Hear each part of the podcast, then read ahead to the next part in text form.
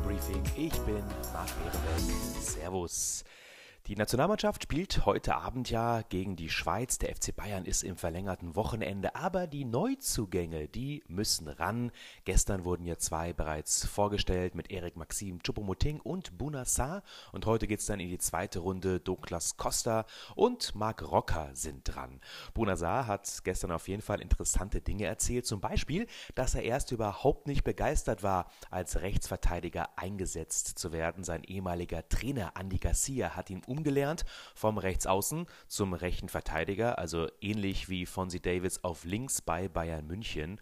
Und, das hat Hassan Salihamidzic gesagt, gerade deshalb bringt Bunassar auf der rechten Verteidigerposition ein anderes Profil mit, als es Benjamin Pavard ist, sah also eher offensiv ausgerichtet und Benjamin Pavard als Innenverteidiger eher der defensive Part.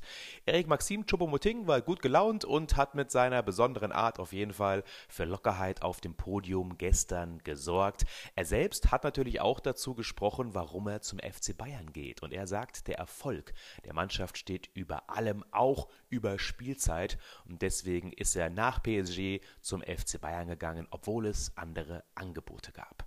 Hassan Salihamidzic, der Sportvorstand, war auch auf dem Podium und er hat über die geplatzten Transfers von Dest und Hudson O'Doy gesprochen, hat indirekt gesagt, es war finanziell einfach nicht möglich und stemmbar. Und er hat Auskunft gegeben über den aktuellen Stand im Poker um David Alaba. Man wird keine Spielchen spielen, sondern die Karten offen auf den Tisch legen und man hofft, dass Alaba bleibt. Jerome Boateng war auch kurz ein Thema, eine mögliche Vertragsverlängerung und da hat Brazzo gesagt, dass man erstmal bis Winter schaut und dann weitersieht.